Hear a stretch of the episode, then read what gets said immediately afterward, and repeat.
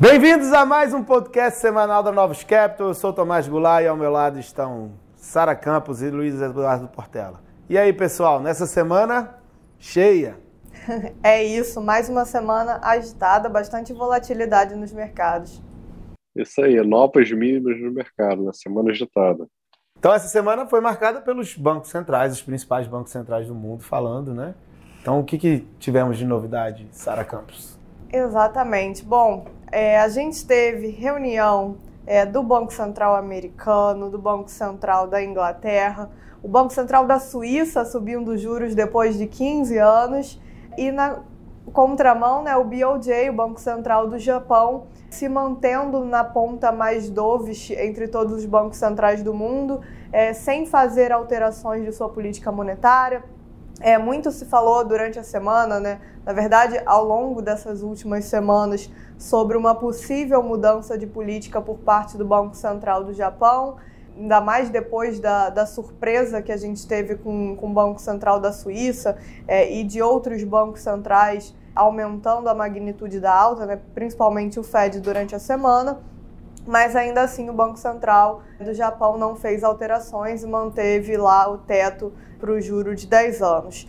Na outra ponta, a gente teve, não na outra ponta, né, mas surpreendendo de alguma forma, a gente teve o Banco Central Europeu, que não tinha reunião essa semana, né, eles fizeram reunião na semana passada, mas acharam que deveriam se, se reunir novamente e discutir a abertura do, dos juros, né, o, o, o spread entre os juros, dado o movimento de, de grande volatilidade que a gente tem visto no mercado. Então, na semana passada, a Lagarde já tinha sinalizado que eles estariam prontos para discutir alguma, alguma ferramenta nova para conter uma abertura excessiva dos spreads mas a sensação que tinha ficado é que essa, essa nova ferramenta ela não seria é, anunciada de forma imediata, né? ela, ela só seria anunciada quando eles enxergassem que de fato houvesse necessidade.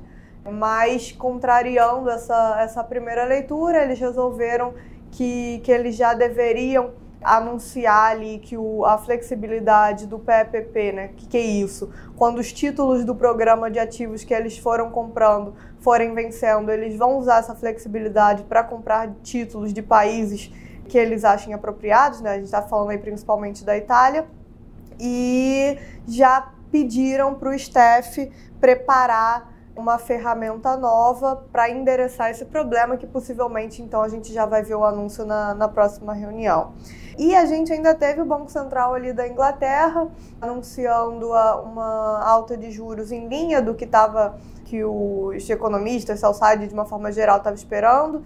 É, mercado tinha já embutido a possibilidade de deles surpreenderem, mas eles entregaram uma alta de 25 bips, mantendo uma, uma opcionalidade bastante grande para frente. Basicamente, o que o Banco Central da, da Inglaterra está falando é que qualquer alta que venha a ter agora pode ser de qualquer magnitude, inclusive quando eles falam de qualquer é, movimento né, que possa ter na taxa de juros, a gente está falando realmente de, de qualquer coisa, né, inclusive de, de uma, uma eventual pausa nesse processo de, de aperto de política monetária.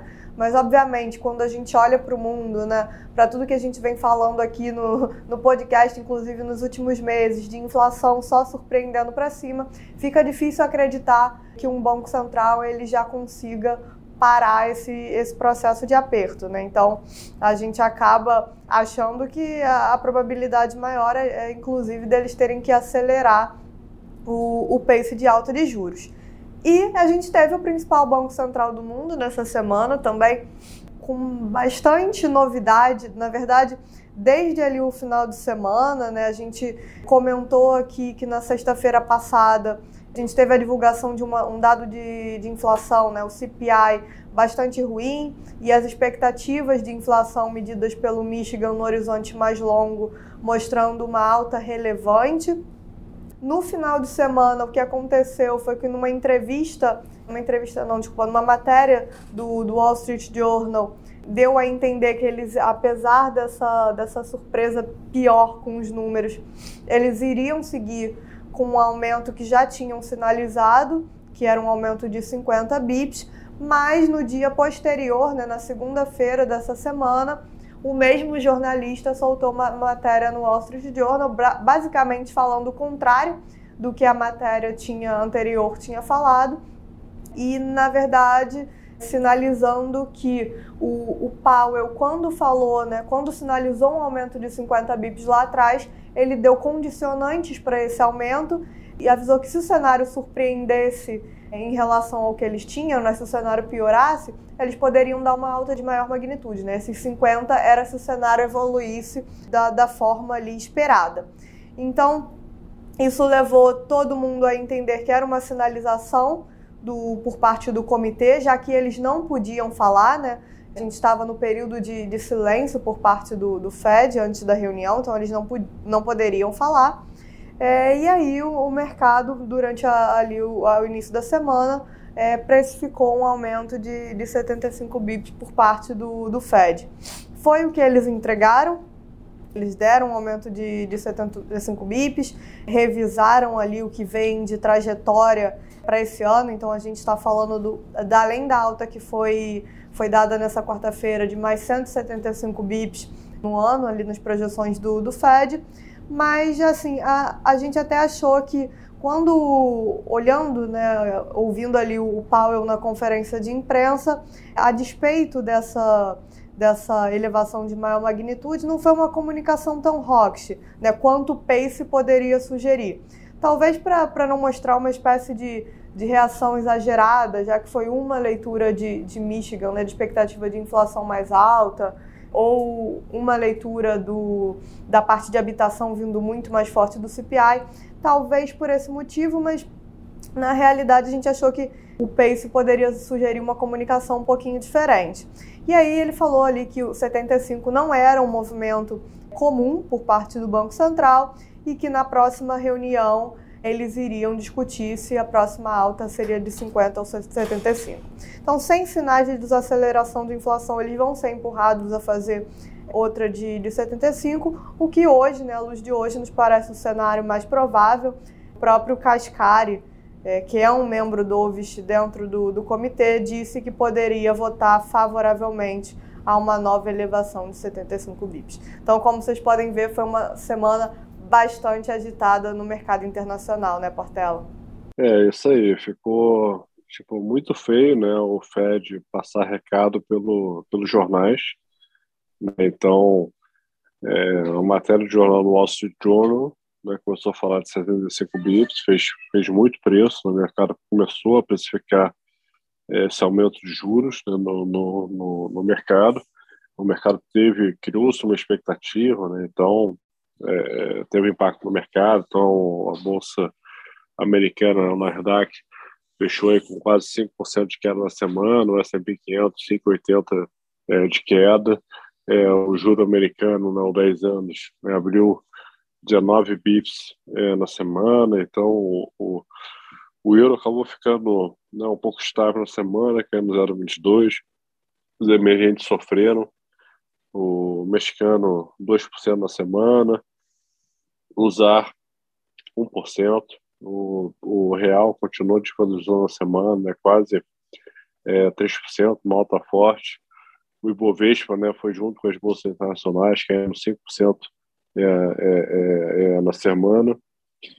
E ficou uma sensação é, ruim, né, porque teve essa sinalização via jornais, e quando o Paulo falou é, na coletiva de imprensa, né, ele ele deu um 75, mas é, não muito muito rock, né? não muito muito é, enfático, né? Então acabou que o mercado chegou a aliviar no dia, mas dia seguinte né, já teve uma piora de mercado, né? Bolsa bolsa né, voltou a cair, né? O juros voltou a abrir e acabou que em termos de credibilidade é, é, desfavoreceu, né? Então o mercado quer ver uma postura é, mais dura pelos bancos centrais, né, quer que eles de fato tomem é, é, né, a responsabilidade, né, falar que realmente a gente está num meio difícil, né, que a inflação está mais alta do que esperado, que eles vão fazer de tudo é, possível é, ao seu alcance, né?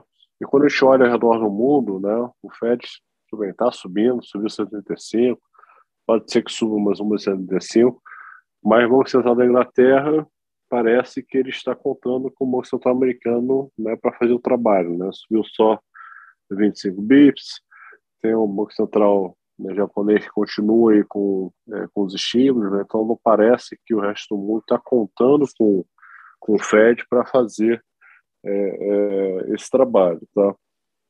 Então a consequência disso vai ser, né, eu acho que é um, um dólar estruturalmente é, é, é, mais forte, né? Acho que a bolsa segue é, sofrendo, né? o índice de, de, de, de, de né? de crédito, segue, segue sofrendo é, na, semana, na, na, semana. Então, o ambiente é um ambiente é, é, é, é ruim. Tá? Então, o Brasil seguiu né, o mercado internacional. É, além disso, a gente teve a decisão de juros aqui, né, que foi mais mais dove né, do que esperado. Né? O Tomás vai falar vai falar agora. Então parece que tem um pouco da mesma sensação, né? Vamos deixar o Banco Central americano fazer o grosso do trabalho, né? É, é, é, e, e, torcer para as commodities cair, né? Como o petróleo, o petróleo caiu aí quase 10% é, na semana, né? É, e o Banco Central né, sinalizou aqui é, né, que na próxima subir ou 25 né, ou 50 e vamos torcer para o cenário internacional ajudar, né, Tomás? Exatamente. A, a, gente teve a reunião do Banco Central do Brasil é, na semana. Eles já tinham telegrafado que vinham com alta de 50 bips. É, a, acho que só a única diferença com relação ao Banco Central da Inglaterra, e é super importante, né? Acho que o Banco Central do Brasil ele, ele fala em terminar o ciclo, mas por uma questão de fadiga. Né? Ele já levou o juro real para um patamar muito elevado e ele gostaria de ver o efeito né, dessa taxa de juro real mais elevada sobre a inflação. O Banco Central da Inglaterra não, ele está totalmente se apoiando nas decisões do Banco Central dos Estados Unidos e, e mantendo um juro que, em teoria, ainda não seria um juro condizente com o processo de desinflação. É, o Banco Central da Inglaterra, como um importador de energia, ele está contando que vai ter um choque de, de renda muito forte e que isso vai levar a uma desaceleração da atividade e, consequentemente, da inflação. Né?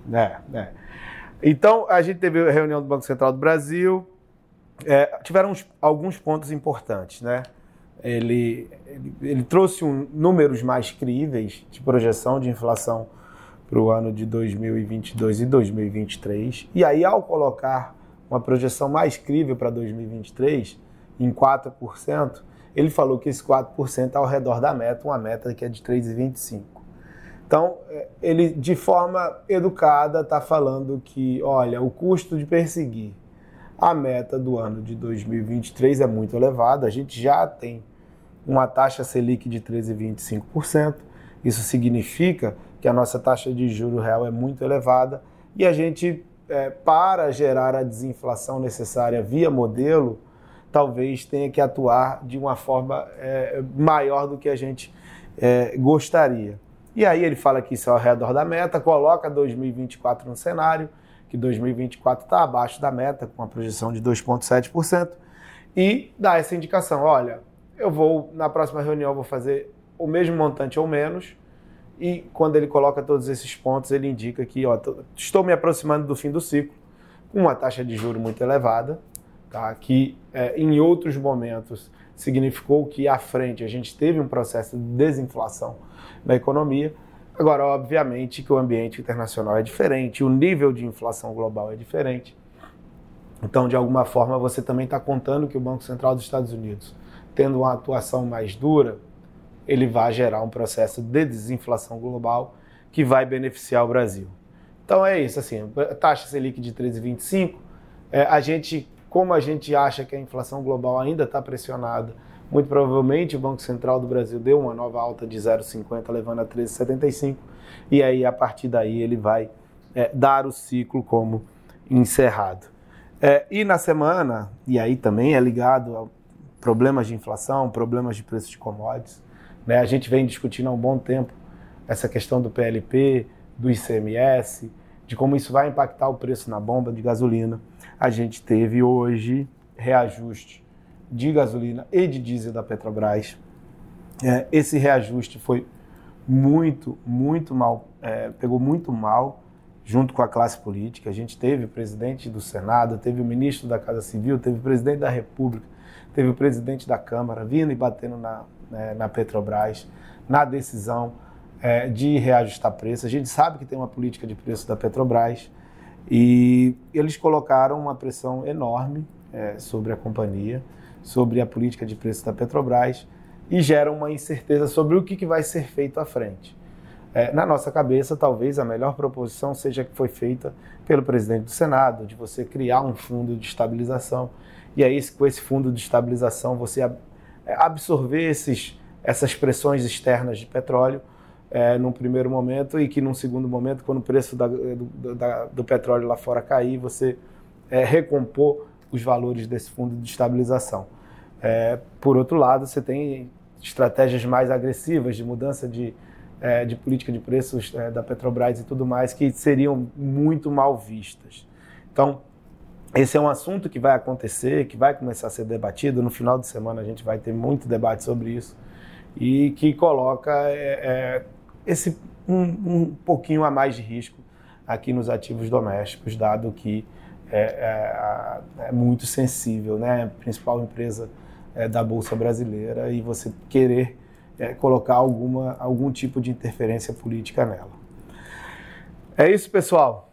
Bom, e tem que falar de semana, semana, que, vem. vem. Semana que vem. É, semana que vem acho que é importante a gente falar sobre essas conversas que estão tendo na Europa, né? Então a gente teve o Draghi, o Scholz e o Macron indo na Ucrânia. A gente teve o Putin hoje falando, né, dando a entender que né, está pronto aí para conversar, né, para fazer um acordo. Então, tem algum risco do final de semana e essa semana que vem a gente ter algum acordo em relação à guerra. Então, pode ser um trigger importantíssimo para os mercados para a gente chegar aí num fundo aí de, de curto prazo dessa piora. É porque isso daí significaria um choque positivo é, da inflação, né? Porque seria a reversão do movimento que vem acontecendo desde fevereiro, de muita pressão das commodities. Então é super importante, né? É isso, e a gente vai ter o Powell no Congresso semana que vem, a gente vai ter os PMIs de, de Europa e aqui no Brasil a gente tem dado de, CPA, de IPCA, né, Tomás? É, IPCA, o IPCA 15 do, do, mês de, do mês de junho. Então é isso, pessoal. Um grande abraço a todos. Obrigada a todos e até a próxima. Até semana que vem. Um abraço.